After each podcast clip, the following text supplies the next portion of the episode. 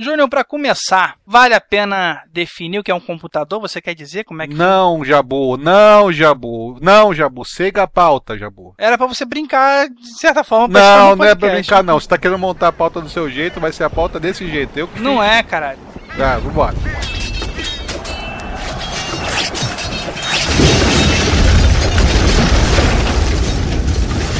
What you want cause a pirate is free. You are a pirate. You're har, fiddled indeed. Being a pirate is a wretched deed. Do what you want cause a pirate is free. You are a pirate.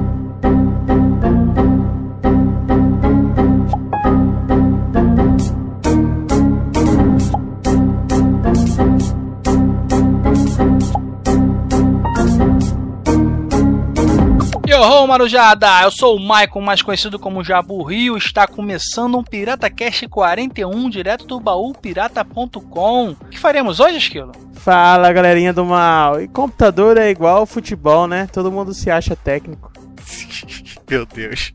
Fala galerinha do bem, aqui é o Júnior e vamos montar um computador hoje, né, Jabu? Ou não, né, Júnior? Vamos ver aqui, né, cara? A gente, a gente, na verdade, quer ajudar o pessoal a entender um pouquinho como escolher um computador, se vale a pena montar, se vale a pena comprar, se precisa realmente de, um, de uma pessoa gabaritada, um técnico aí, como o Esquilo disse. Cara, pois é, todo mundo gosta de dar palpite, pelo menos nós somos procurados muitas vezes quando aquele nosso amigo, aquele nosso parente, ah, quero trocar o computador. Qual computador é bom, né? Aquela perguntinha, né, que mata a gente. Qual computador é bom?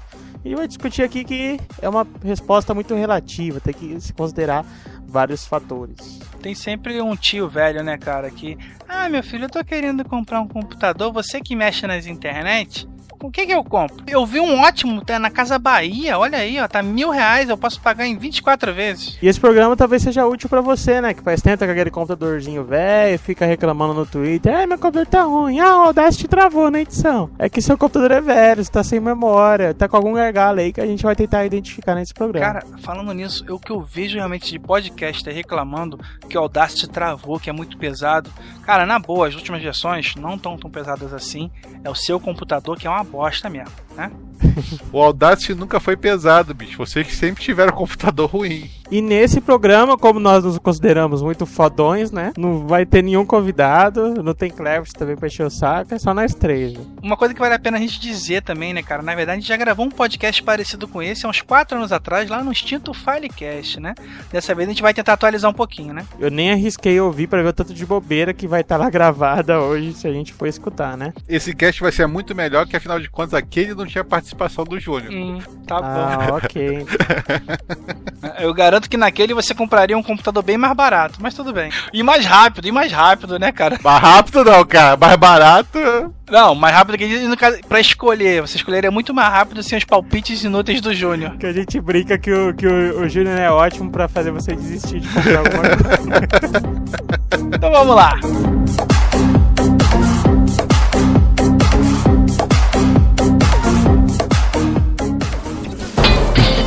Você está ouvindo o Pirata Cast, o podcast do Baú Pirata.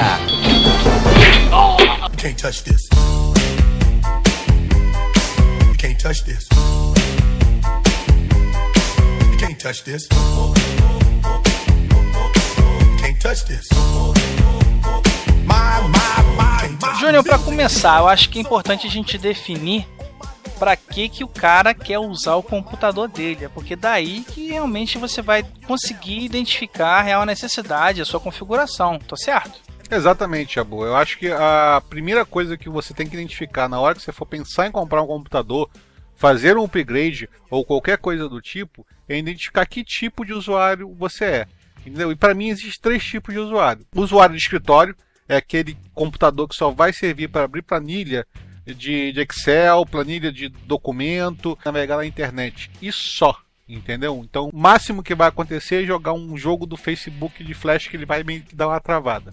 Esse seria o computador mais simples e mais barato que a gente consegue achar no mercado. O usuário um pouquinho mais elevado, né, um que quer ter alguma diversão, quer jogar algum jogo casual no computador dele, seria esse segundo tipo de usuário. Então, além de ter um computador que vai ter as funções do primeiro, vai fazer tudo, tudo todo o básico, ele vai ter um plus, um plus a mais. Ele vai ter mais memória, por exemplo, RAM, mais é uma placa de vídeo sem ser um board, uma off-board e coisas do tipo. E o terceiro usuário é aquele cara que quer fazer tudo no computador dele. Então o cara vai editar vídeo, vai jogar, vai editar uma imagem, vai editar um podcast sem travar o Audacity, vai fazer isso tudo. Então é uma super máquina, é uma máquina de alto desempenho. E essa é uma máquina cara. Essa informação também é bastante já para responder aquela questão, né? Esse computador é bom? Ele vai depender de qual desses três tipos de usuários ou alguma outra diferenciação você é, né? Que daí cada computador vai ser razoável para o seu tipo de uso. E ele vai depender basicamente de esses programas. Se você vai ter que usar programa mais pesado, você vai ter que comprar um computadorzinho com um pouquinho mais de desempenho e a gente vai ver em qual parte que ele pode gargalar ou não, né? Exatamente. Tem uma outra coisa também que a gente pode colocar aí na, vamos dizer, na nossa tabuleta, né, cara? Que é a galera que de repente é um usuário leve ou um usuário médio que pode ir progredindo com o tempo. E aí ele deve pensar se vale a pena ter um computador que possibilite um upgrade também, né? A pessoa tem que pensar também, pô, eu, hoje eu só faço. Realmente, hoje eu só vejo vídeos na minha, no meu computador. Mas, pô, amanhã eu tenho interesse sim, em vez de só visualizar, eu quero também poder editar vídeos. E aí é interessante ele pensar num computador em que ele, pô, por que não eu tenho que ter uma coisa que eu possa crescer, possa aumentar o desempenho?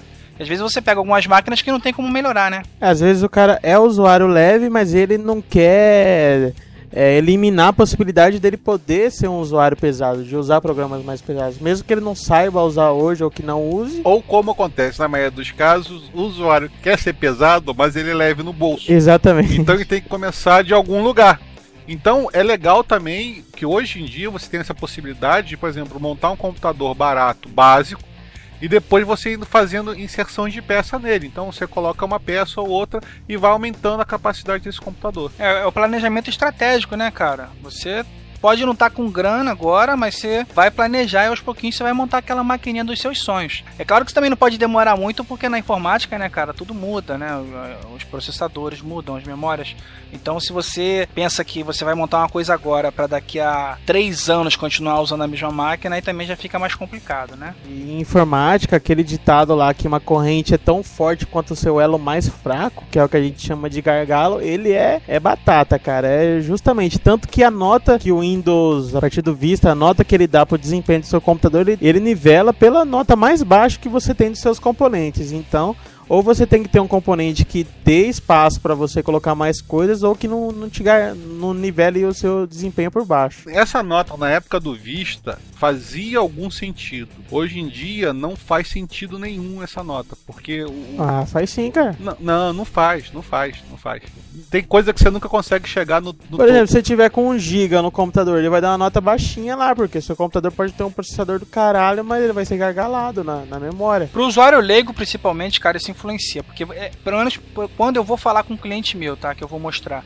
Olha, a sua máquina tá com desempenho ruim por causa disso, disso, disso. O cara às vezes fica naquela, sabe, não sabe se acredita em você ou não. Mas se você joga lá no Windows, você mostra aqui, ó, tá vendo isso aqui? Vocês, vocês não entenderam, vamos, vou tentar ser mais claro. Uma máquina nova hoje, aquela nota é irrelevante. Ah, porque ela já dá a nota máxima para coisa barata. O tipo assim, porque as, as máquinas mais fracas que tem no mercado hoje são muito superiores à época de lançamento do Windows 7. Ah, mas eles atualizam essa nota, não é não? Não, não atualizam não, é, é a mesma nota e é o mesmo padrão de nota do Vista, tá entendendo? Esse, esse sistema de nota foi feito numa época que o sistema operacional foi muito pesado que um Vista e que aquilo te dizia alguma coisa, se você conseguia usar ou não Vista. Mas hoje, com o 7 e com os computadores novos, não tô falando dos, dos antigos, os antigos não vai valer, vai fazer sentido.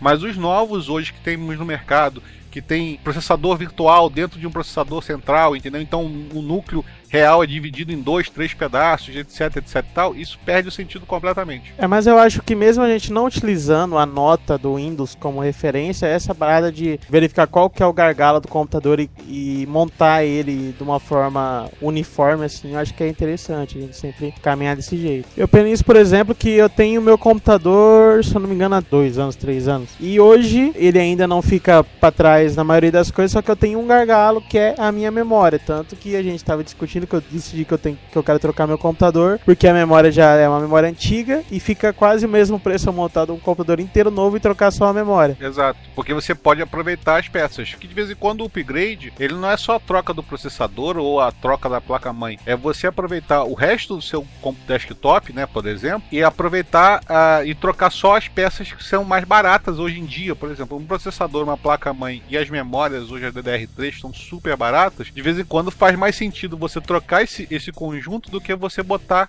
um dinheiro a mais numa peça numa memória DDR2 antiga. Em informática tem uma coisa é, maluca também, né, cara? Eu tava explicando isso pra um cliente meu hoje. As peças mais velhas costumam ser mais caras que algumas novas, né? Acontece isso, a memória DDR3 você pega 2 GB hoje por, sei lá, 30 reais. Você vai pegar DDR2, por exemplo, pelos mesmos 2 GB você vai pagar 70 reais. Mas isso é aquela regrinha básica de economia aí que é oferta e procura. É mais a escala ainda, porque o produto de tecnologia ele agrega muito CIT, né? Ciência e tecnologia, para trazer essa, esse, esse novo produto para ele estar funcionando no ar. Então, quando ele vai ser lançado, ele vai ser um preço bem caro. Depois, quando ele tiver uma escala gigante de consumo, também a, a oferta e demanda que o, que o Júnior falou, como o, o preço do CIT de ciência e tecnologia que foi aplicado nele meio que já, já foi, já foi pago o estudo para trazer aquela tecnologia, ele fica só preço de custo, pelo tamanho da escala, até porque todos os concorrentes estão produzindo o mesmo produto. Então fica baratão. E não tem escala nos produtos antigos, né? Ninguém mais quer produzir ele. Exatamente, e, e por isso que entra a oferta e procura, porque ninguém mais produz, produz o produto antigo, só produz o novo e o produto antigo fica. É, oferta pequena, preço Exatamente, vai lá nas na alturas, altura. porque você só consegue achar essas peças que estão encalhadas em estoque ou peça reciclada. Então, por exemplo, hoje você comprar uma memória DDR2 é muito provável que você pegou uma peça que era de um computador antigo que o cara botou numa caixinha nova. Ou, ou estoque. Que tá lá há três anos parado e você corre um risco. É um risco sério de você botar uma memória e a memória não durar seis Que já meses. tá estragada. já. Agora, uma outra discussão que dá pra levar em conta também, principalmente quando a gente fala de upgrade, é quando a gente começa a falar também com relação à portabilidade, né, cara? Porque ah, se a galera pensa num notebook, fica quase impossível fazer um upgrade que seja mais do que um HD maior ou que ma- uma maior quantidade de memória, né, cara? Você fica complicado de você botar uma placa de vídeo num notebook. Impossível, praticamente. Pois é, é complicado pra caramba. É, Até porque o, o design do notebook já considera aquela placa de vídeo, né? Você vai ter que, sei lá, serrar o notebook. É,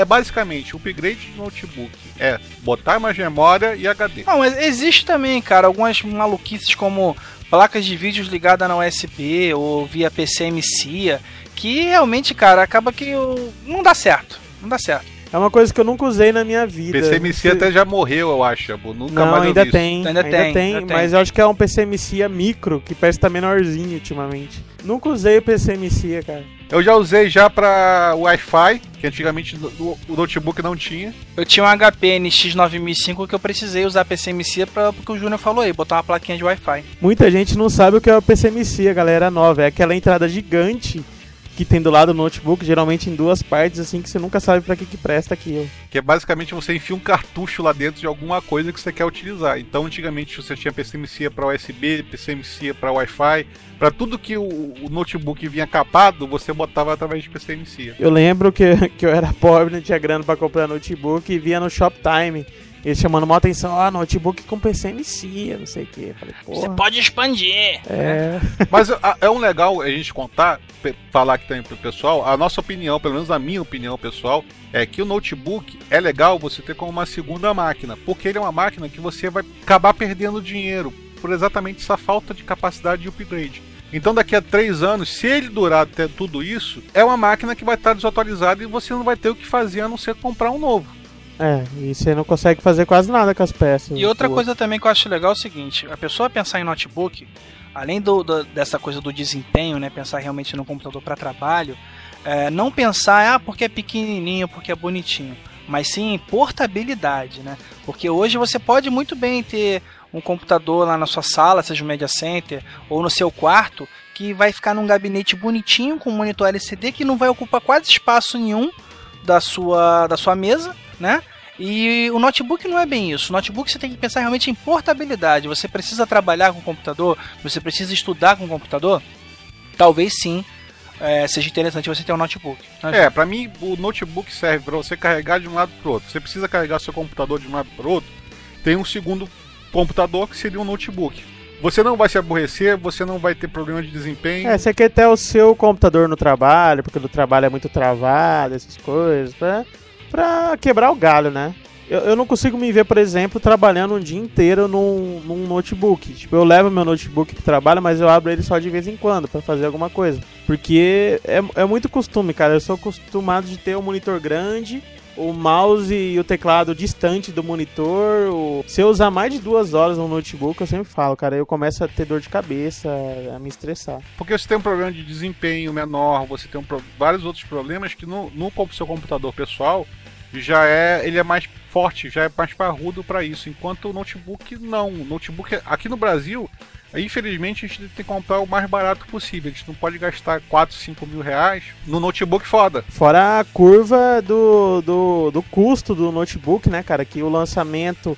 Pro lançamento, até ele se entrar num custo-benefício legal, ele perde muito valor e muito rápido. É mais rápido que o desktop. Você perde muito mais valor no notebook ponta de linha hoje do que, que muitos outros produtos, né? É, quanto mais moderno, assim, tipo o tablet, acho que você perde mais ainda do que o notebook. Porque, por exemplo, a gente estava até discutindo isso com o Cleverson outro dia, que ele estava precisando de notebook com uma placa gráfica embutida. Só o fato do computador, é o mesmo computador, mas ele tinha uma placa gráfica embutida que seria aumentaria o desempenho de vídeo dele, o computador sai de 1.700 reais para 2.500 reais, por causa desses plus a mais que o, O notebook. precisa. Exatamente, o notebook. Mas e se ele comprasse um desktop? Se ele comprasse o desktop, por essa diferença de preço, ele botava uma placa, sabe, de última geração. Mas, por exemplo, pra ter um notebook de 2.500, hoje você gasta o quê? 1.200 num desktop? Se for um notebook de, de baixo desempenho, realmente voltado para internet e office, vamos colocar assim, é, dá uma diferençazinha até pequena. Talvez o notebook hoje seja uns, seja uns 30 a 40% mais caro, talvez. Não, eu vou te dizer que é mais, tá? Porque, por exemplo, se você pega um, um computador hoje de 800 reais,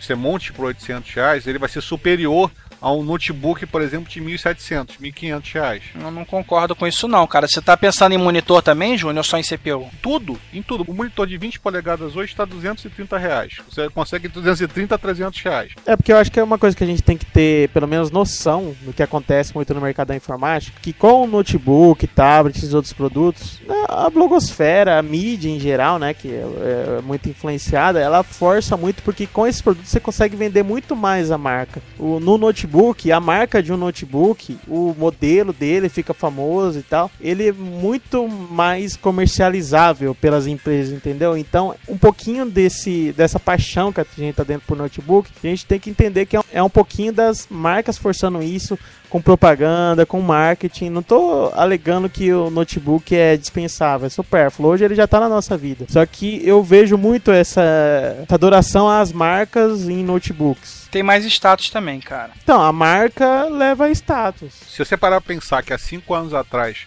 a gente estaria falando de notebooks mais baratos, na faixa de 2.500, 3 mil reais. E hoje em dia você consegue comprar uma máquina decente. Por 900. 900 não digo, mas para uns 1.100. Cara, o a- da a Karen mil- foi 900 e é decente, assim. Pra usuário leve que a gente É, falou. e para usuário leve, mas tudo bem, mas se tiver uma máquina assim decente para você usar, para eu usar, por exemplo, sair na faixa de 1.100, 1.500 reais, você compra uma máquina ótima, um Core i5, você compra uma máquina para você trabalhar. Ah, eu concordo que tem- existe hoje máquinas de 900 reais aí no, no mercado, notebook, mas são máquinas leves mesmo, é para você acessar a internet.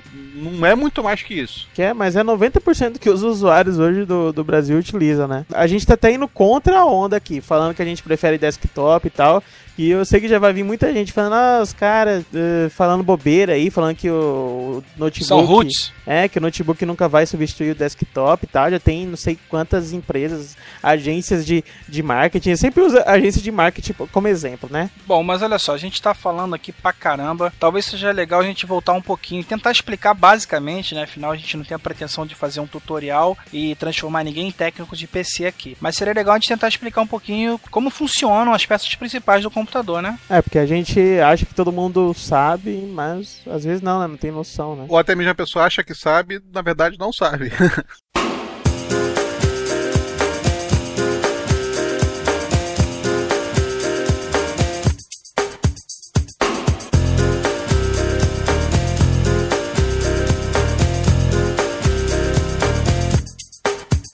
eu gosto, cara, de comparar muito computador, por exemplo, eu vou falar mais dessa minha analogia quando a gente falar de HD e memória. Costumo comparar com uma mesa de trabalho. O que, que eu tenho na mesa, o que, que eu posso usar numa mesa, o que, que eu tenho na minha mão, essas coisas. Mas não é muita questão do CPU. O CPU seria mais a gente, né? Comparando você trabalhando mais de mesa de trabalho, o CPU seria você trabalhando ali, né? Quem tá fazendo as coisas. É, seria o cérebro do. O motor do carro, como eu, explico pra uma pessoa que não sabe nada de computador, eu falo, CPU é Eu o motor. comparar É com o o carro. motor do carro. Quanto mais possante, mais veloz você vai poder ir. Quanto menos você vai andar, mas vai dar aquela rabiada na subida. É, o processador, até pelo nome diz, ele processa informações mesmo, né? Onde tudo que está acontecendo na- no momento no computador onde ele está sendo processado e rodando informações. E inclusive o seguinte, né, cara? O processador realmente é a CPU do seu computador. A CPU do seu computador não é aquela caixinha preta, nem tudo que tá dentro da caixinha, não, né? A CPU ele é só o processador. É um quadradinho que tem cerca aí de, vamos dizer, 5 centímetros de lado hoje. É que a galera demorou para se acostumar que o computador é a torre, né? E depois começaram a chamar a torre de CPU, daí fodeu tudo, né? Vamos, vamos começar do começo então. Quando eu, por exemplo, eu vou montar um computador, eu vou pensando nele de fora pra dentro, tá? Porque a primeira coisa que você vê no computador é o quê? Aquela caixa, que é o gabinete. Né? Ou torre, né? É um gabinete que pode ser torre ou desktop, né, cara? Que é o deitado também. Até hoje, inclusive, existem vários tipos de gabinetes, né, cara? Tem esses gabinetes de media center, que inclusive a gente falou deles há um tempinho atrás no Pirata Cash aí, né? Tem os. São os Berry Bones também, né, Júnior? Que são tipo uns cubinhos bem pequenininhos, que fica bem bonitinho em cima da mesa, né? Isso, isso. Mas eu acho mais interessante, é, quando a gente começa a pensar num computador, a primeira coisa que a gente tem que pensar, o que, que você vai querer fazer, né? Usando aquele métodozinho do usuário leve, usuário médio, usuário peso pesado. Então a CPU vai ser o que você vai querer de desempenho na sua máquina. Talvez seja peça que seja, você mais demore para escolher, porque é, os preços são muito próximos um do outro e vale a pena você investir, gastar uma grana a mais nessa peça, porque você não vai ter um gargalo de processamento. Em compensação, você, para escolher a CPU, também você vai ter que definir uma placa-mãe que possa te dar um suporte legal, né? É, mas isso seria uma segunda etapa. E em questão de CPU e placa-mãe, eu diria que a curva, assim, de aumento de preço em relação ao aumento de usuário leve, médio e pesado, ela começa bem deitada, assim. Vai ser muito difícil você precisar comprar um processador mais caro ou uma placa-mãe mais cara em termos de para alimentar o processador ali. E você só vai precisar comprar um CPU mais caro, mesmo um processador mais caro, se você for usuário pesado para cima, na minha opinião. Enquanto você está como usuário leve e médio, um CPU tranquilo, médio, já, já Compre os requisitos já. É, um processador aí de duzentão, trezentão já tá de ótimo desempenho, cara. É, hoje em dia você tem dois, duas marcas meio que dominantes no mercado, que seria a AMD e a Intel. E eu nem conheço outra. É, existe, existe a tem, tem, tem a Via que já produz o processador embarcado na placa-mãe.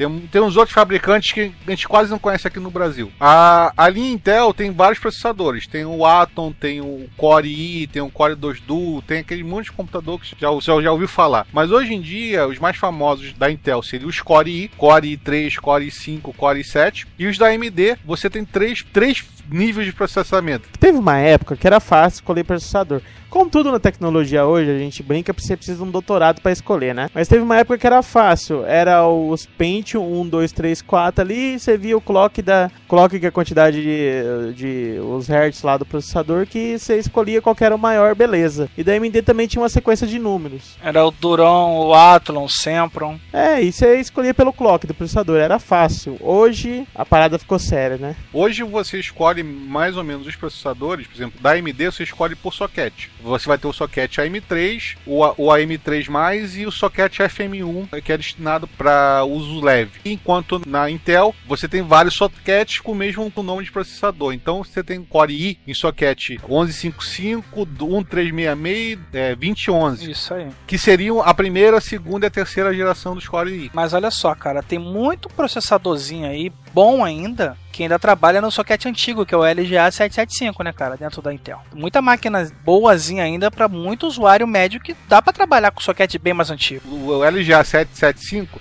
ele é bom para computador de escritório. Se você for falar isso para mim, eu concordo com você, mas hoje ele está muito ultrapassado ele perde muito desempenho dos computadores atuais hoje em dia. Você troca de processador, você vê que é uma outra coisa. Por quê? Você quer assistir um vídeo nos sockets novos, tanto da Intel quanto da AMD, você já tem vários codecs embutidos dentro do processador que facilita você acessar esse vídeo, por exemplo, em alta resolução. Enquanto nos antigos você precisava de um codec específico que vai usar o processador vai quase a 100% para conseguir ler o, o, o, o, arquivo. Um usuário doméstico que assiste, vê vídeo no computador, ele precisa de um, de um processador legal. O LGA já está ultrapassado, o 775. Então, a gente tem o AMD e a Intel. O, o, grande lance das duas é o seguinte: a Intel, hoje em dia, o Core i7 são os melhores processadores do mercado, mesmo eu sendo fã da AMD. Mas a AMD, ela tem o melhor custo-benefício para o processador. Ela lançou um recurso muito interessante. Todas as placas para processador AMD que saem com o novo chipset, esse AM3, AM3+, AM, AM alguma coisa que vai lançar no futuro, ela está saindo hoje retrocompatível com os processadores antigos. Então você, por exemplo, na hora de um upgrade, você pode pegar o seu processador antigo, só trocar a sua placa-mãe e aproveitar tudo ali. Isso é muito interessante para o cara que não tem um bolso peso pesado. É, mas na verdade você tem que avaliar mais se ela está preparada para os processadores que estão na vanguarda, quase saindo do que os antigos, né, cara? É pegar um processador antigo? Não, cara, você aproveita um processador que você tem hoje na sua máquina. Você quer trocar de máquina, mas como é que você vai fazer? Pô, vou pegar uma placa-mãe, e depois eu compro o processador. Mas eu, com essa placa mãe nova eu já consigo usar meu processador AM3 antigo. Ah, se o teu processador ainda não for gargalo. Exatamente, e também, e também você não vai ter o problema que você teve, por exemplo, Esquilo, da memória. Você poderia substituir só o processador e aproveitar uma memória nova. Se você quer uma coisa, não quer gastar muito dinheiro, porque de vez em quando a mudança, por exemplo, a mudança que teve do socket AM3 para o socket a, a M3+, por exemplo, em termos de processador, foi coisa 12% de desempenho, sabe? Não é uma coisa assim monstruosa que vai fazer a diferença da sua vida que nem antigamente você tinha um Pentium 100 e você tinha um Pentium 200 que era o dobro. Eu vejo assim, ó, eu acho que tem algumas coisas que definem um bom processador, tá? Uma coisa é o clock, que vai ser a velocidade que ele vai girar, a velocidade que ele vai trabalhar. A outra é a quantidade de núcleos, né, que Exato. ele vai ter. Tem a memória cache, também vai ajudar ele a ter um bom desempenho. Quanto maior a memória cache, melhor. Isso, isso já foi um, gargalo já. Hoje já... talvez não tanto, mas ainda é legal você ter um processador com cache legal, né, cara? É, você quase nem consegue saber mais quanto tem de memória cache que já estão omitindo isso, que já tá meio que padronizado no mercado. Bom, e uma outra coisa também que eu acho legal a gente falar também é a pessoa pelo menos prestar atenção quando for comprar, né, cara? É a quantidade de watts aí que o processador precisa para trabalhar, porque tem placas que só vão suportar, por exemplo, até 65 watts.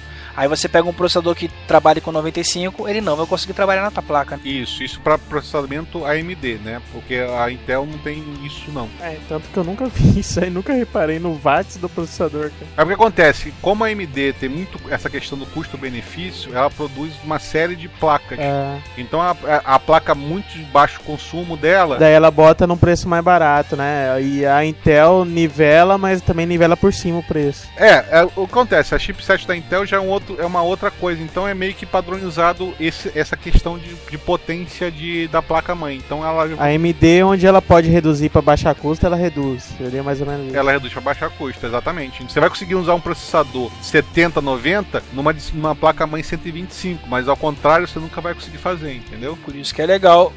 Por isso que é legal aquilo que a gente falou, de você saber o que você vai fazer no futuro, né, cara, para você investir numa máquina que você consiga prolongar a vida útil dela. Isso. É, hoje, hoje eu recomendo para todo mundo você pegar um, pelo menos um processador de quatro núcleos. Seja ele um ou outro, sabe? Da Intel ou da, da AMD. É, mas aí a gente fica maluco, né, cara? Por exemplo, os, os i3, i5 e i7. Eu achava que eu sabia alguma coisa. Daí a gente foi comparar no, no, próprio site da Intel. Tem i5 que é dois núcleos, tem i5 que é quatro núcleos, tem i7 que é 2, tem i7 que é 4. Eu achava que era, por exemplo, o i3 são todos dois núcleos com um virtual. O i5 é 4 com um virtual, mas não dá para seguir essa regra. Para cada processador você tem que ir no site da, da Intel e descobrir o que, que é núcleo real, o que, que é virtual. Isso. A Intel tem esse grande problema. Ela não te fala realmente o que, que o processador é. Ela te vende o Core i7 fulano de tal. Então você vai ter que pegar esse Core i7 fulano de tal, ver o código exato dele, do modelo e ver lá, pô, esse processador tem tantos núcleos e tem tanto de clock verdadeiro e tem tanto de, de clock virtual particionado dentro do próprio processador. É, e daí muda pouquinha coisa no código, o processador passa de 4 núcleos para 8 núcleos físicos. Muda pra caralho, entendeu? Muda pra caralho. Já na AMD, né, cara, tem a máxima que você pode acreditar sempre no X. Uhum. Se é um X2, são dois núcleos. Se é X4, são quatro. X6, seis núcleos. Fica mais fácil. E né? se não tiver X nenhum, é um núcleo só. Entendeu? Então é, é- facilita muito pra quem é usuário leigo, pra quem que vai comprar os seus primeiros computadores aí, pegar um AMD por causa dessas facilidades. A, a coisa é mais explícita. Então você vai saber que aquilo ali é um processador de um núcleo, de dois núcleos ou de três núcleos. Os processadores AMD têm três anos de garantia, tem um desempenho quase igual, entendeu? Aquela história toda. É, mas não é feito pra trabalhar no calor, né? Isso já foi, já foi. Pelo menos em, em PC, em desktop já foi. Notebook já é um pouquinho diferente. É, notebook já é um pouquinho diferente. A Intel ainda, se você for comprar um notebook, compra um notebook Intel pra não se aborrecer. O AMD ainda não é aclimatado pro Brasil. Ele não é aclimatado pra trabalhar a 45 graus. A não ser que você mora em Petrópolis. pois é. Porque a gente tem que lembrar que pra usar quatro núcleos tem que ter um sistema operacional x64, né? É quase nunca que ele vai usar os quatro. É só, é só você verificar lá no, no gráfico de desempenho que na maioria das vezes ele usa um núcleo só. Poucas vezes ele utiliza os outros. É, a maioria dos programas hoje em dia ainda não são feitos para multinúcleos, né? Então é mononúcleo, então vai trabalhar um ou mais. O próprio sistema hoje de chipset que consegue fazer essa distribuição de processamento entre os vários núcleos do computador.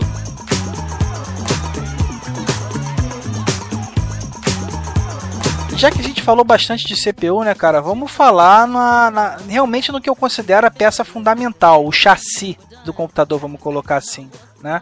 Que seria a placa-mãe, onde você vai encaixar não só a CPU, como todas as outras peças, né, Júnior? Exatamente, e vai também te dar capacidade é, diferenciadas, por exemplo, mais slots de memória, ou hoje em dia o USB 3.0 e o SATA 3.0. Tem alguns dispositivos que são padrão hoje em dia, né, cara, que você já não precisa se preocupar. Por exemplo, há um tempo atrás, você precisava de uma plaquinha de som para você ter um som razoável, porque o som on-board, quando ele existia, É, muito. era um som horrível, né, cara? E hoje não, hoje é Hoje, hoje eu diria seis anos, assim. Exato, cara. A placa de baixo desempenho hoje tem som 7.1, é uma coisa padrão, né, cara? Bem como o USB, né? O USB, hoje você tem é, quatro entradas USBs que vão te dar oito portas USB, sendo algumas 3.0, como o Júnior falou, É, né, e a placa-mãe é o que você tem que ver que vai ser o chefe do seu gargalo. Se você tiver uma placa-mãe que está disponível para você fazer upgrade, para você fazer mudanças, metade dos seus problemas estão resolvidos. O que, que uma pessoa tem que procurar numa placa-mãe? Acho que o ideal são pelo menos quatro slots para memória, né, Júnior? Isso. Só que, infelizmente, esse, esse quarto slot pula o preço de uma placa de 120 reais para 300 reais.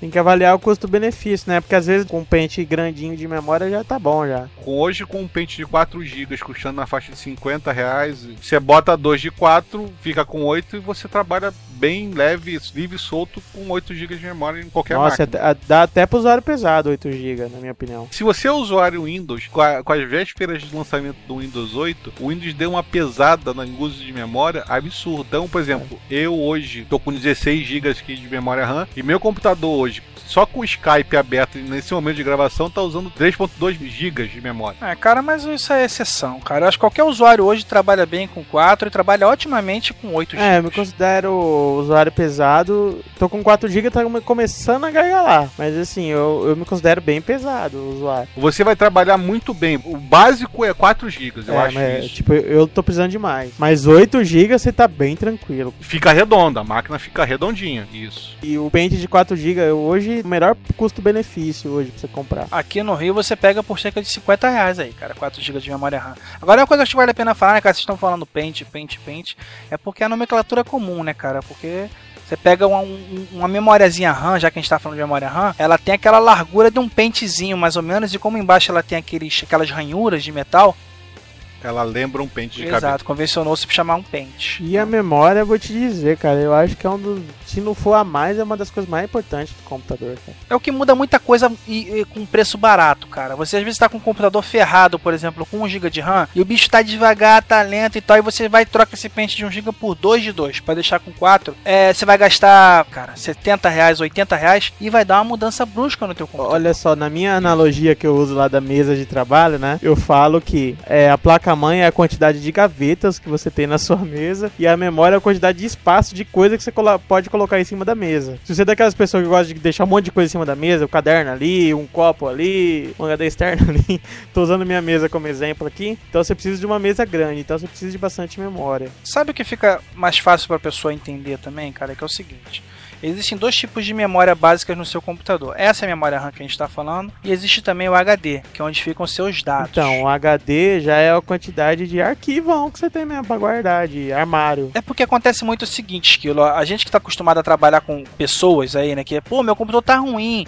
Ah, tem muita foto. É, será que é por isso que ele. será que ele é por isso que ele tá devagar? Pô, deleta umas fotos aí pra mim, deleta uns vídeos. É, o HD é coisas que você não está usando Exato. no momento. Você, tudo que você está usando no momento agora, se tem alguma coisa usando agora, tá na sua Exato, memória. e não é no HD que vai prejudicar o desempenho do teu computador, pelo menos não dessa forma, né, cara? A não ser que seu HD esteja realmente explodindo. Eu acho que hoje em dia, a não ser que você coloque 257 mil programas no seu HD, o HD não vai influenciar muito na rapidez do computador. É o que eu falei, é a quantidade de armário que você tem, não muda nada na sua mesa, o HD. Exatamente. Você vai conseguir guardar mais coisa lá dentro, mas não necessariamente não vai melhorar em nada você trocando de HD, a não ser que você coloque os HDs novos que estão saindo aí, que são os SSD, que são aqueles discos sólidos como HD, ele funciona como se fosse o seu pendrive, ele vai funcionar como se fosse um HD, só que ele vai acessar muito mais rápido que o seu pendrive. E prometem ser muito mais seguros também, né, cara? A prova de, de danos, assim, físicos, né? É, só você pensar que no, no HD antes você tinha que esperar um disco rodar para acessar uma informação. No, no SSD a informação tá lá, não precisa desse procedimento. Por isso que ela é acessada mais rápida, né? Pra explicar melhor, teria que entrar dentro da engenharia do negócio, que não é interessante aqui. O grande problema do SSD é que ele é muito caro Isso. e os que são vendidos hoje são muito pequenos comparados aos HDs normais. Test your might.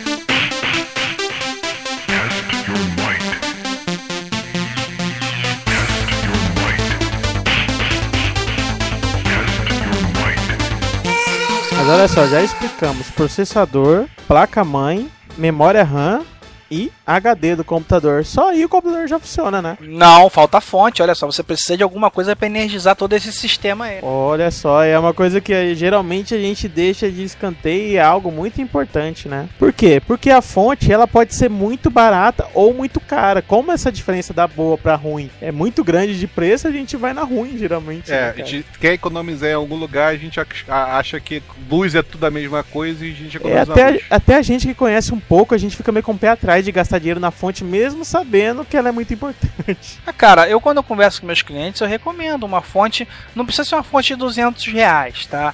Mas que seja uma fonte aí que custa uns 80, 90 reais. É porque a barata custa 40. Não, a mais barata custa 25 reais, cara. Tem fonte hoje de 25 reais que o pessoal diz que trabalha com 500 watts e quando você vai ver ela não dá nem 150. grande coisa que a gente está falando da fonte é a fonte de energia do computador que vai trabalhar ligado à sua- à à força, né? É, todas as peças do seu computador, ela precisa de uma certa quantidade de energia, que não tem que ser nem mais nem menos do que ela precisa e é necessário que ela seja mais ou menos linear para não dar picos de energia no seu equipamento para não destruir. Por isso que é, é importante e são poucas fontes de energia que conseguem trazer isso de- com qualidade, né? É, e hoje em dia também tem um grande diferencial. Você vai gastar nesse momento que está comprando um computador mais dinheiro na sua fonte, mas você vai ter uma economia na luz, por exemplo. As fontes hoje de marca, as fontes de potência real, etc e tal, elas têm um selo, porque nenhuma fonte consegue equiparar a quantidade de energia dela à quantidade que ela consome. É que nem fosse uma luzinha, aquela luz normal e a luz branca, né? A luz fluorescente, né? Fora a proteção também que você vai ter, né, ô Júnior? Porque é uma Isso. fonte de boa qualidade que acaba sendo um pouco mais cara.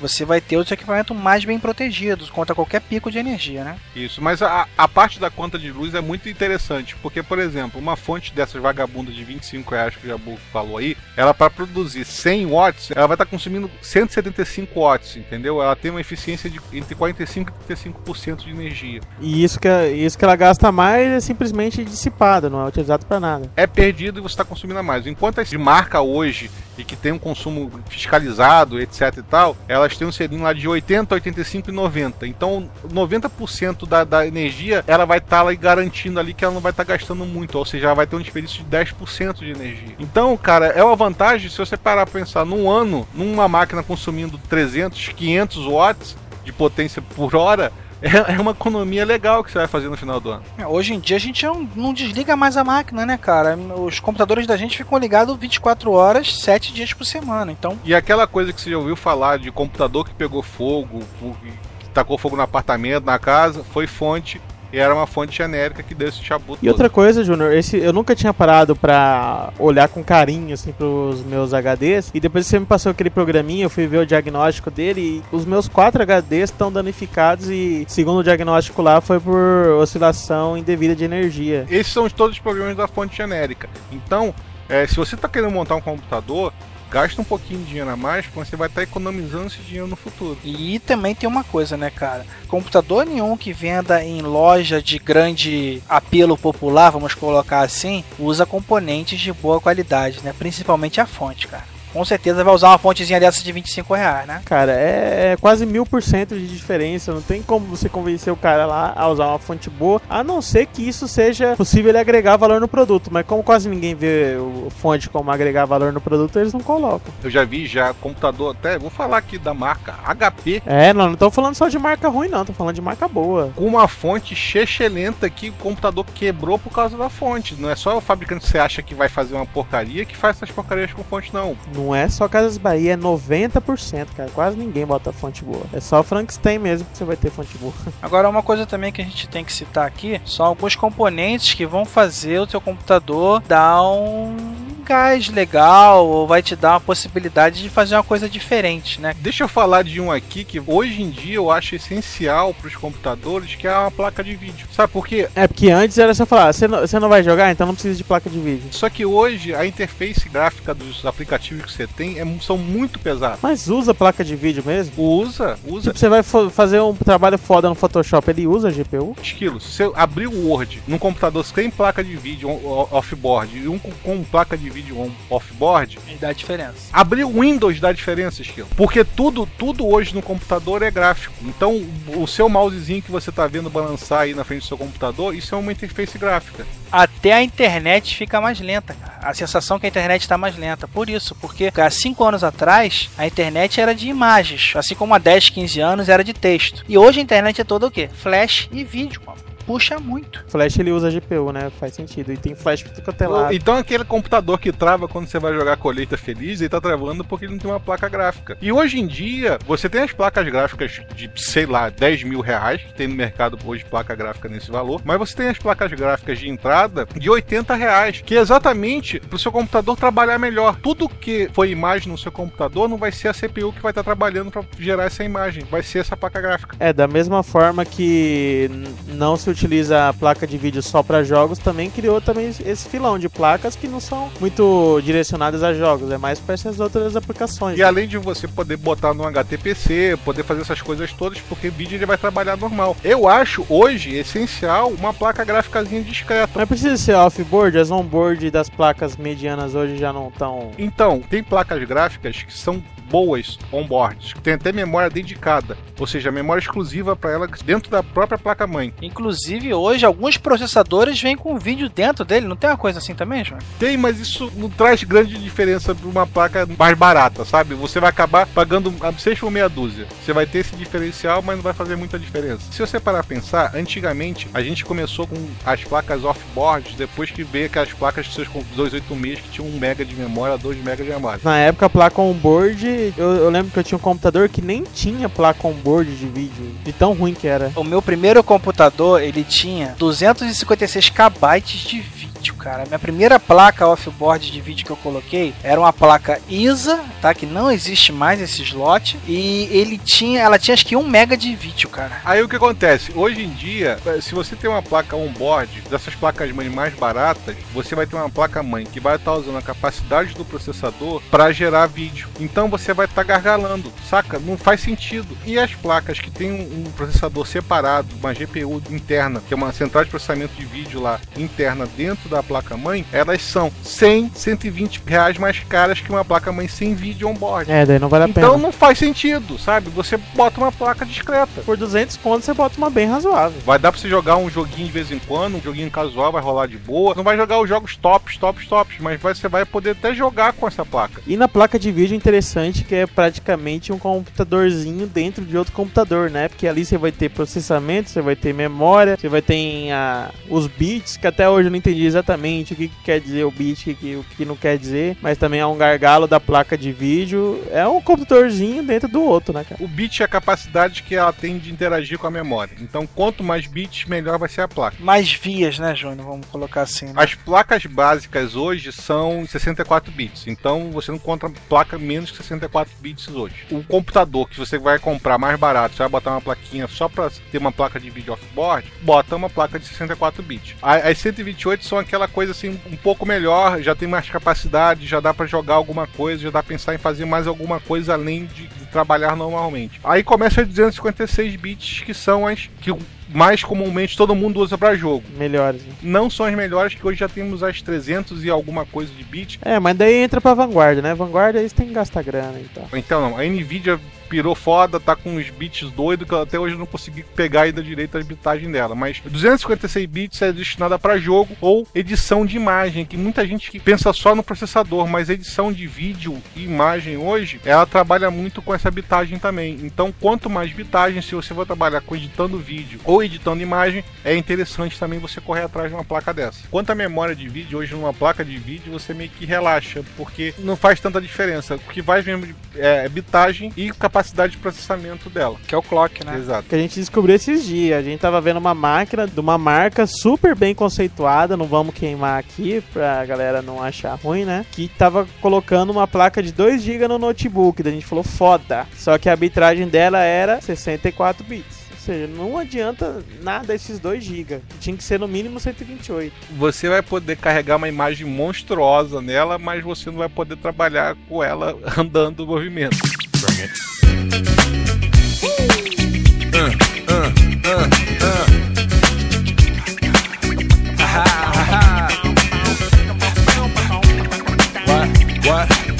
Então, cara, além do vídeo, que talvez não seja uma coisa nem tão, tão desnecessária assim, né? Como a gente concluiu agora aí, existem coisas que você pode ter ou não no seu computador.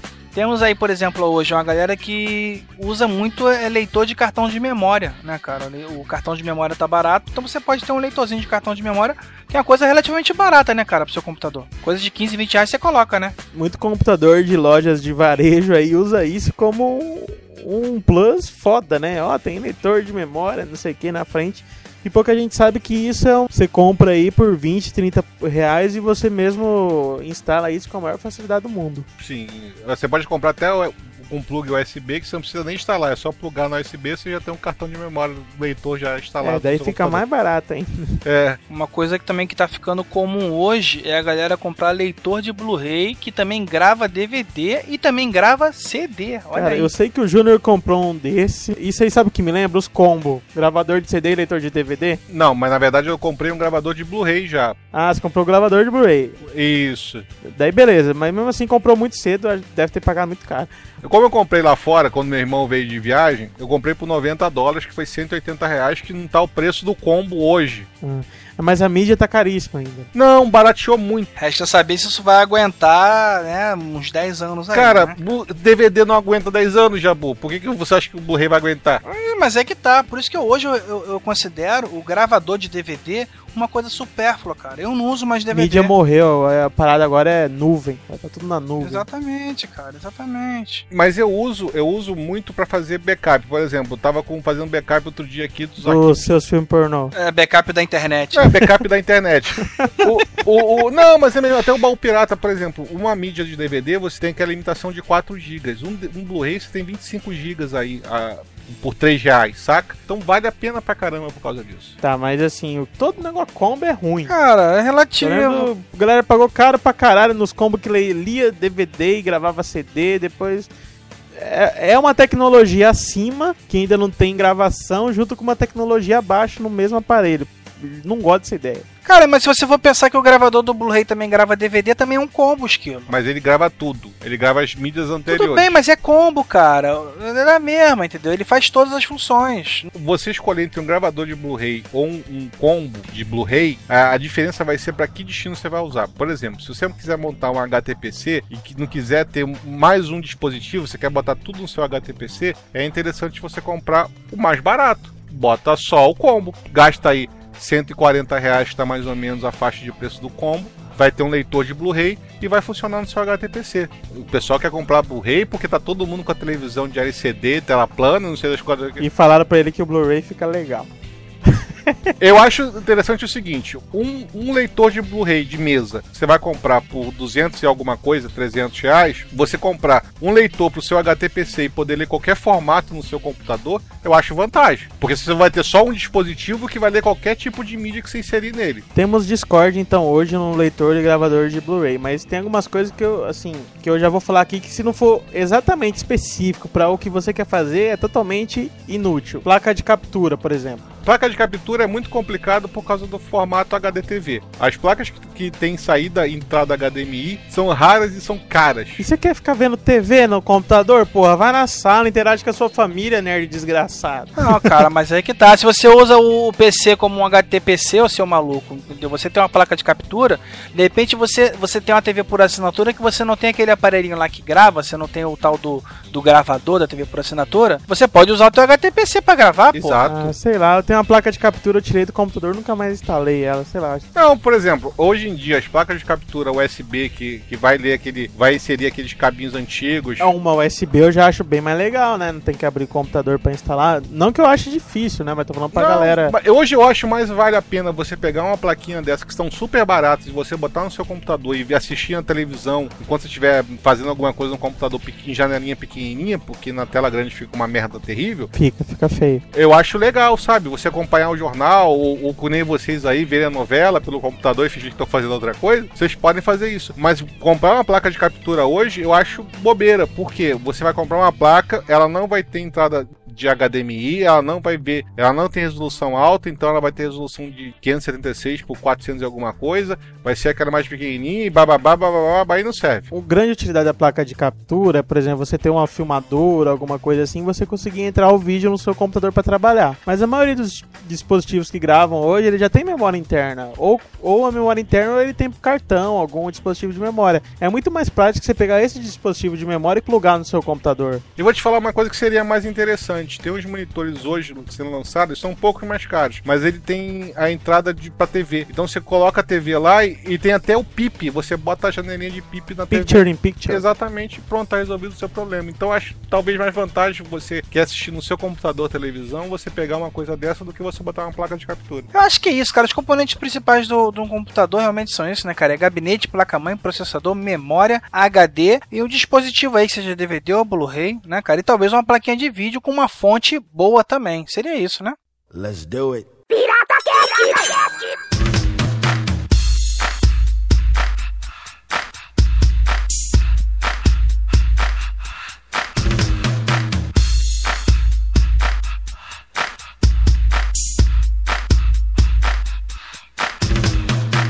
Mas então acho que a gente pode dar algum norte para as pessoas que estão agora, nesse momento, querendo comprar um computador novo, querendo trocar. O que mais ou menos ela pode fazer, quanto que ela pode gastar em de- determinadas máquinas, né? Não- logicamente que para cada caso vai ter um milhão de opções, vai ver o que se enquadra melhor, mas a gente pode dar uma oreiada agora, né? Pelo menos a pessoa tem uma noção. Primeira coisa, a pessoa tem que definir o quanto ela pode gastar. Porque é aquele negócio. A pessoa pode maximizar a escolha das peças dela de acordo com quanto ela pode gastar. Que ela pode ter uma máquina boa com 800, uma com 1000, uma com 1200 e por aí vai, né? Eu acho que, por exemplo, uma máquina assim de escritório, vamos excluir o monitor, que monitor é escolha pessoal. Então, vamos botar assim: hoje, uma máquina básica para escritório, você começa a pensar em 600 reais. 600 a 800, uma máquina leve, sabe? Usuário leve. E ó, e vamos pensar, né, cara? Ô, quando eu era moleque, se eu conseguisse montar um computador bom com 800 conto, eu tava feliz, hein? Se você pensar no usuário mediano, você vai estar pensando em torno de, de 1.200 reais a 1.600 reais. O que dá um ótimo desktop para um usuário mediano, né, cara? Vai dar pra ele Em jogar. termos de desktop, não precisa nem, tipo, dobrar o valor. Daí o pesado, que daí o negócio vai pro, pro ar. Pesado, cara, é muito complicado a gente botar um preço, porque o pesado, eu falo que o céu é o limite. Você pode gastar 15 mil reais numa máquina. Ou a carteira do papai. Mas eu acho que o, o cara, assim, quer usar mesmo computador, quer jogar tudo no último gráfico, etc e tal, você vai gastar a partir de, de 1.800 reais. A partir de 1.800 reais você consegue montar uma máquina foda pra você. Mas, por exemplo, esse computador de 800 conto, leve. Vamos dar uma olhada por cima, assim, de qual que seria a configuração dele? Conselho um Athlon, né? Isso, um átomo de dois núcleos, um X2, Daí uma placa-mãe compatível também, que tem que ser AM, AM2, né? a M3, Pode ser uma placa com dois slots de memória nesse caso, né, cara? Não precisa ser uma placa com quatro slots. Um pente de 4GB ou dois pentes? dois pentes de 4 GB.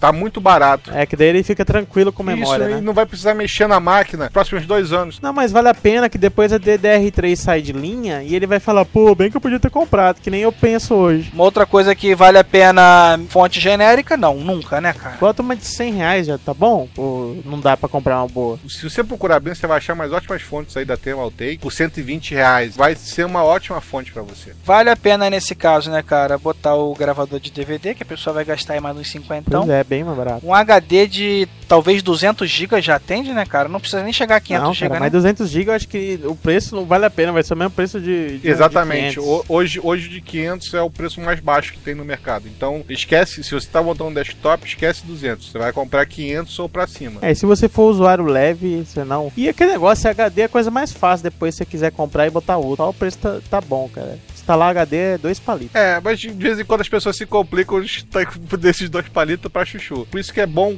já sair com 8 GB, porque não tem que mexer na máquina pra botar mais quatro. Mas vocês acham que o HD vale a pena comprar mais que 500? Pelo preço? Comprar um de 1 tera? Eu acho que a pessoa tem que se conhecer. Então, por exemplo, pra mim hoje 500 GB não é nada, mas pra uma pessoa que tá com HD de de 80 GB ou de 120 GB no negócio, é coisa pra caramba. Então, conforme você vai acumulando as coisas, vai botando mais HD. Mas eu acho que pra você pegar uma máquina legal, 500 GB tá no ponto, sabe? É, você sobra bastante espaço pra você guardar bastante coisa nele. A diferença com um PC moderado aí ficaria em que então, cara? Talvez num HD um pouco maior, na quantidade de memória RAM. Eu né? acho que ele não precisa gastar muito mais com processador e placa-mãe. Eu acho que não precisa mudar muito, A não. placa-mãe seria legal, a placa-mãe seria legal, talvez uma placa com quatro slots de memória, pelo menos. Deu pra ele pensar num upgrade futuro. Como ele tá no meio do caminho, é legal ele ter uma com quatro slots, porque ele pode chegar no futuro, aumentar muito a capacidade dele, trocar um processador, trocar tudo, e ele não vai ter gargalo nenhum, ele não vai ter problemas com a placa-mãe. Se ele já começa com uma placa-mãe de dois slots, ele vai ter uma limitação já na placa-mãe. Até pra não gargalar em nada, né? E eu acredito também que um computador desse já poderia vir também com um processador com quatro núcleos, entendeu? Botaria um X4 aí pra rodar É, redondinho. mas não vai aumentar muito o preço, né? O que a gente tinha É, falado, a diferença né? de preço aí do, do Athlon X2 pro, pro um Phenom X4 ou pro, um AM3 X4 aí da vida, vai ser uma diferença de no máximo 100 reais, sabe? De 2 para 4. Então não é uma diferença assim que vai ser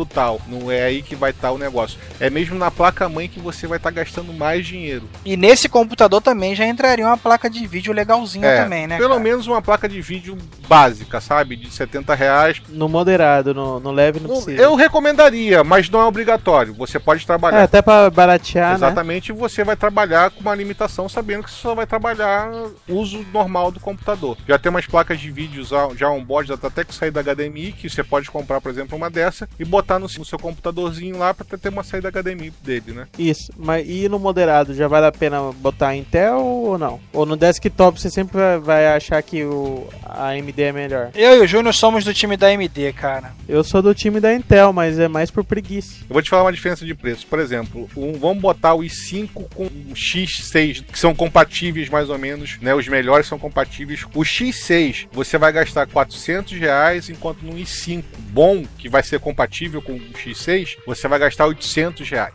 Essa que é a diferença de preço. Vale a pena? Não tem diferença de desempenho quase nenhuma, cara. Vale a pena você pagar mais por isso? Vai da cabeça da pessoa. Se a pessoa gosta da Intel, É, o i5 vai ser um pouquinho melhor, não, né? o Mas- i7 que vai ser um pouquinho melhor. O i7 hoje é o melhor processador no mercado. É claro, tem que escolher lá o, o- o certinho, né? Que a gente já discutiu tudo isso da, da Intel. Mas o i7 hoje é o melhor processador no mercado. Então, cara, é o que eu falei. Antes eu usava Intel por preguiça, que eu achava a Mais fácil, mas hoje eu já tô voltando na AMD que a Intel virou uma bagunça do caralho pra você escolher os i5 e 7 lá, ainda mais se você for ver o que, que é mesmo. Então, até pela preguiça a AMD tá valendo a pena. Tipo. É, cara, eu acho que a questão do nosso bolso também vale a pena a AMD. Você não quer gastar uma fortuna no computador, não quer pagar muito mais por uma coisa que. Se você tivesse o dobro de desempenho por esse dobro de preço, valeria a pena esquilo. Mas você não tem. Ah, então, o que você vai gastar mais, além, do, além da placa-mãe, que você vai ter que escolher uma placa-mãe melhor para esse futuro, o processador, você pode botar um X4 da AMD ou um X6 da AMD. Ou se quiser, escolher uma placa compatível com, com os Intel lá e colocar um Core i5, que eu acho também é o, é o, é o processador mediano da Intel. É, o HD eu acho que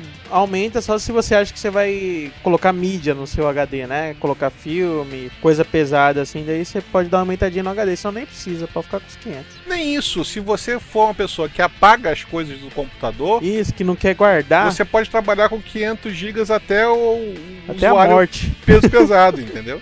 E esse mediano aí, mesmo com essas coisas que a gente aumentou, né? Ficou agora entre uns 1.200, 1.300 reais. Isso, porque a diferença exatamente da placa mãe vai ser uns 200 reais, do processador vai ser mais uns 100, então dá, esse, dá essa subida de preço. Enquanto no, no normal, no leve, você consegue comprar umas, comprar umas placas mães e uns processadores bem mais baratos. É, na verdade, você não vai ter um item só que vai aumentar 500. Sim, vários itens que um, de um lado vai aumentar 100, do outro vai aumentar 50, outro vai aumentar 200. E você vai ter essa diferençazinha aí, né, cara? Nos 500 reais a mais. E é né? por isso que é tão importante quando você for comprar, você definir que tipo de usuário que você é e você definir quanto você quer gastar. Porque senão vai de 20 em 20 e você acaba gastando 600 reais a mais ne- nessa, nessa coisa. Ah, pô, mas 20 reais eu gasto isso, mas 20 reais eu compro aquilo. Então, você meio que define um, um teto máximo que você vai gastar. Senão, na hora que você for comprar, você pira. Literalmente. E é importante você aumentar todos os componentes na mesma proporção, assim, porque não você compra o processador ultra foda, não compra o resto dos outros componentes na mesma proporção ali e vai ficar o gargalo, não vai conseguir utilizar. Em todos os Exatamente. casos, né, cara? E uma outra coisa também, né, cara, que vale citar aqui, sem querer fazer meu jabá ou do Júnior ou de qualquer outro técnico aí, mas procure um técnico de confiança, porque pode acontecer é, de você, às vezes você comprar um processador, como a gente estava falando, comprar um processador i7 e de repente uma placa-mãe para AMD e uma memória DDR2 e um HD IDE, e aí você não consegue montar nada disso, né, cara, porque vira o samba do crioulo doido. É, essa montagem aí tem que ser igual umas pecinhas de Lego, né, Júnior? Tem que tudo encaixar tudo muito bonitinho. É, é claro. Sempre que você vai consultar com alguém que saiba mais alguma coisa do que você, é muito interessante porque a pessoa pode dimensionar isso melhor pra você, até por experiência e tudo na vida. Mas se você também bater cabeça e pesquisar, você consegue se virar pra escolher as peças. Você pode chegar e chamar um técnico pra montar o seu computador com as peças que você pegou. Também depende também, porque tem muito técnico também aí, Jabu, você sabe muito bem disso, meia boca, que gosta de montar computador do milhão, entendeu? Então é foda, cara. Aí, como diz minha mãe, né, cara, não nasceu quadrado, né? Se vira também, né, cara? Porque tem aquela galera que te procura sabendo que você é um profissional mesmo e tem a galera que tá só com preguiça, né, pô? Tipo, acha que você é mais desocupado que ela. Daí só porque você gosta do negócio, você vai ajudar, né? Porque, pô, é, beleza, eu gosto de mexer com isso. Mas eu fico puto quando a pessoa acha que você é mais desocupado que ela. Acha você com cara de Google, né? Isso é ótimo. É, tá Google na sua tela. E vamos pro computador peso pesado, né? Que- O que vai definir realmente o que é o peso pesado é a placa de vídeo. Então, a placa de vídeo que a gente tá falando aí de 100 reais, do leve, etc e tal, e do mediano, 200, ela vai pular desse valor para 700 reais. Pro céu, né? Junto com uma fonte bem mais cara também, né, cara? Uma fonte que É, aguente o o- tranco. não tá né? tão mais caro assim, mas vai ser pelo menos o dobro do preço. Você vai come- começar a- as fontes que você poderia gastar 120, 130 reais, você vai começar a gastar 200 reais na fonte. placa de vídeo ela é quase um computadorzinho dentro do computador, então ela exige bastante fonte. Uma dicasinha pro pessoal que também, por exemplo, a Nvidia é complicado de te dar dica, porque a Nvidia tem uns números loucos e eu não consigo entender o padrão Nvidia. Mas a ATI, né, o ATIC, né, eu chamo, ela meio que definiu os números dela. Pô, vocês vão defender a AMD e a TI mesmo, hein? Tem uma sequência lógica, esquilo, sabe? Você, por exemplo, você vai ter uma placa, sei lá, 7480, que ela provavelmente vai ser melhor que uma 4550, entendeu? Eles seguem uma sequência lógica. Então o primeiro número é a série. Então você vai ter a 1800, a 2800, a 3800, então é série 1, série 2, série 3. Então hoje a gente está na, na, na ATI na série 7. Então são as 7000 e alguma coisa, né? Vamos começar por aí. Aí você tem as- a definição do que, que é a placa. Além da, da geração dela, você tem o, o que, que é mais ou menos o modelo.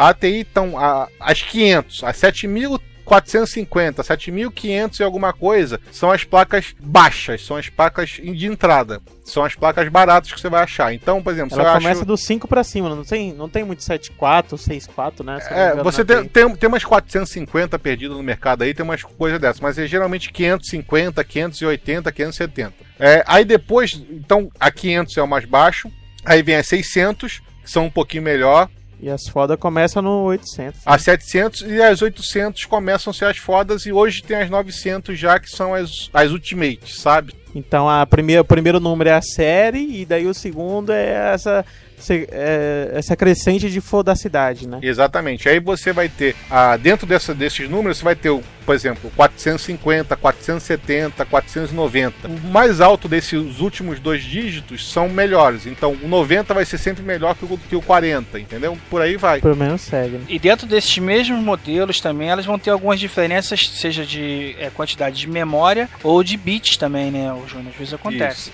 Às vezes a, a, a placa 7670, às vezes ela pode se apresentar com 1 GB de memória ou de 2 GB de memória, entendeu? Ou bitagem Isso, diferente dentro também. da mesma, mesmo modelo, que isso virou padrão de todo mundo, então você tem a 6670 de, de 64 e a 6670 de 128, porque são exatamente as placas que estão no, no- no meio do caminho.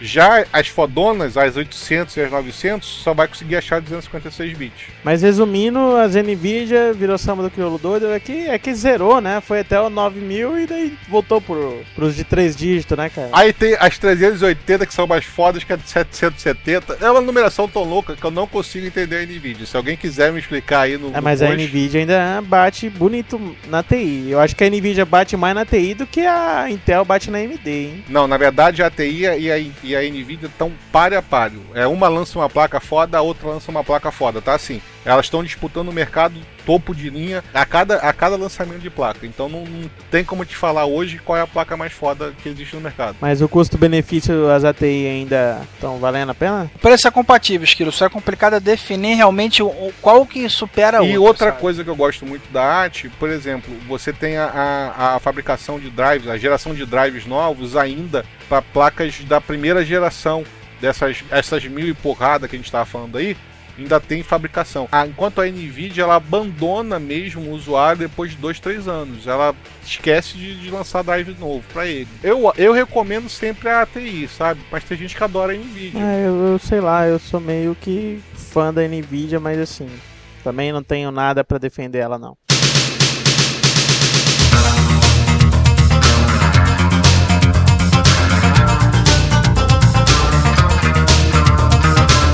Finalizar esse papo que já tá bastante extenso, que a gente não queria que fosse tão técnico assim, né, cara? Eu acho que vale a pena a gente citar aqui ah, as formas que você vai poder comprar esses componentes para você fazer a montagem do seu computador.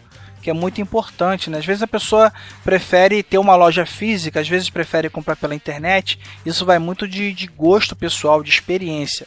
Eu sou um tipo de cara que, pra máquina em si, eu prefiro não comprar pela internet. Eu prefiro estar lá no olho no olho, Mas é porque você mora no Rio de Janeiro, né, ser. cara? Por, por exemplo, eu aqui em Mato Grosso não tenho as opções que você tem aí, né? Exatamente o que eu ia falar. Se você mora no Grande Polo, é melhor você comprar numa loja física, que você vai conseguir mais preço. O que você pode fazer é pegar, balizar seu preço pela internet. E daí você procurar uma loja física que faça o mesmo preço, se você tiver num grande centro. Mas aí vão ter várias formas de você fazer o pagamento, né, cara? O que é praxe, pelo menos aqui no Rio de Janeiro, em grande parte do Brasil, pelo que eu sei de experiências de amigos assim, é que no dinheiro você sempre vai conseguir uma opção melhor, né, cara? Vai sair sempre muito mais barato, porque tem é, compra em espécie é praxe no mercado, né, Júnior? Não adianta você chega às vezes pra comprar no cartão e o cara, ó, o preço que tá divulgado lá na internet é no dinheiro só. E a gente né? tem que ser sincero também, que às vezes no dinheiro é mais barato que o produto é mais paralelo, assim. Que quando é no cartão, o cara tem que lançar nota, fazer um monte de coisa, pelo menos oficialmente. Geralmente as lojas que vendem no cartão pagam o imposto certinho, então por isso que geralmente é mais caro. Os paralelos mais baratos geralmente é direto no dinheiro. Além também, a gente tem que defender também um outro ponto, que você paga uma porcentagem a mais 2%, mas não é 2% a mais que a diferença do cartão e no dinheiro, né? Eles vão cobrar 7, 7 a 10% a mais no, no cartão. Cara, mas aí é regra do jogo. A gente tem que se conformar com isso. Ah, e o cara quer ter liquidez no dinheiro, essas coisas. aí. Porque na verdade gente quer sonegar, né? Vamos ser Quer sinceros. sonegar, é o que eu falei. É sonegar. É, cara, mas olha só, é muito importante, né, cara, você correr atrás de produtos que tenham procedência. Eu, por exemplo, eu tive um problema agora, o, o- a pirataiada toda teve problema com HDs, né, cara, nesse mês Pois de é, a agosto. que bruxa solta, cara. Eu, eu perdi dois HDs, tá? De 1 tera. Só que eu sempre tive a, a consciência de comprar HDs da Seagate. Porque sempre disseram pra mim, olha, cara, o HD da Seagate é o que tem o melhor RMA. Ou seja, quando dá problema, você consegue é, resolver o seu problema muito mais facilmente. Tem menos burocracia, vamos colocar assim. Então, eu mandei dois HDs meu da Seagate agora esse mês. E tá pra ser trocado a qualquer momento, tá pra chegar aqui. Comprei com nota fiscal. Então, na hora que eu, que eu precisei usar o serviço de, de troca, de reparo, enfim, procurar pelo assistente técnico, eu fui muito bem atendido, cara. Então é muito interessante você correr atrás de boas marcas que te deem garantia e com nota fiscal para comprovar o tempo de uso do, do produto, né, Júnior? Além do, do HD que a gente pode dar essa- a marca da Seagate como referência, por exemplo, hoje placa-mãe, não importa que processador você vai escolher, se é NVIDIA ou se é Intel, por exemplo, a Asus é o, é o melhor fabricante, na minha opinião, hoje de placa-mãe, por exemplo. Então, são- Custo-benefício, né? Tem umas melhores, mas são mais caras. Eu coloco três fabricantes aí, cara: Asus, Gigabyte e MSI, sabe? São três marcas boas. A Asus é a melhor das três. A Asus tem um produto básico dela ainda é superior aos produtos básicos das outras. Os produtos top de linha vão ser sempre equiparados. E uma coisa também, essa questão que o Jabur falou de você comprar com nota fiscal e tudo, que você pelo menos é, você joga a responsabilidade para a loja daquela marca ser a real marca. Que em informática a gente tem muito esse problema do produto paralelo, colocar uma marca em cima, que daí você compra pela marca e na verdade não é, tá só com uma etiquetazinha ali falsificada, né? Então pelo menos você joga a responsabilidade para a loja. Caso se a autorizada falar que não é marca dela, a culpa é sua, você vendeu como se fosse. O problema, cara, é que se você for confiar só nas etiquetinhas de garantia dos lojistas, muitas vezes eles só dão três meses de garantia ali.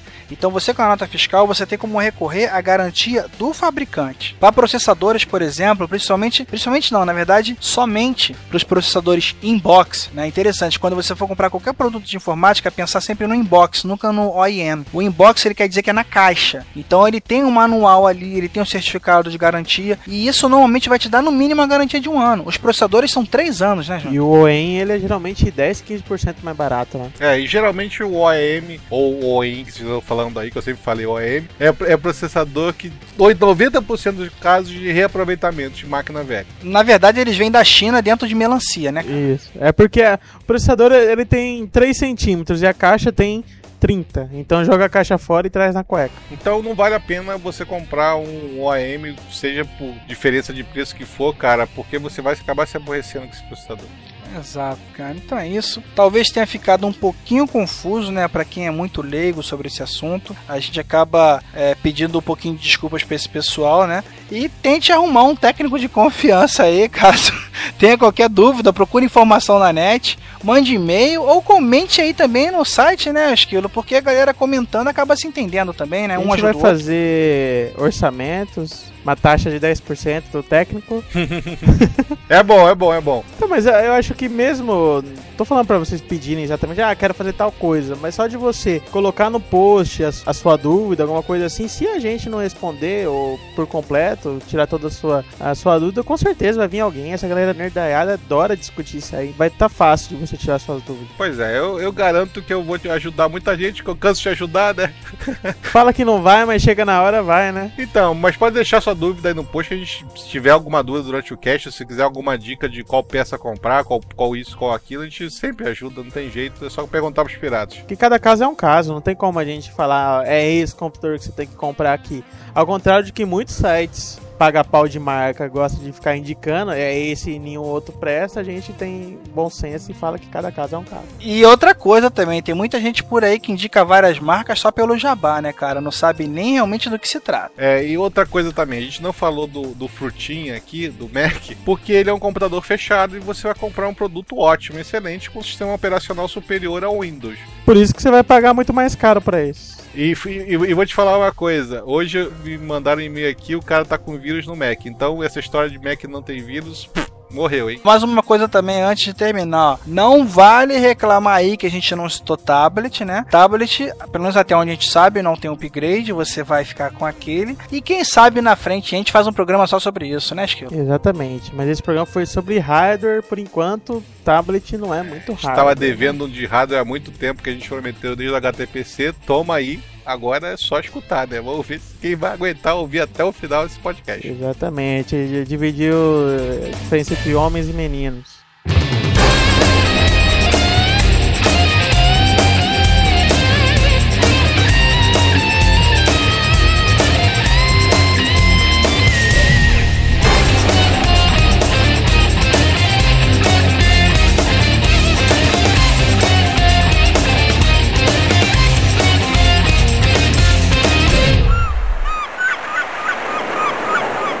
Reparando, Coramaranjos? Já repara.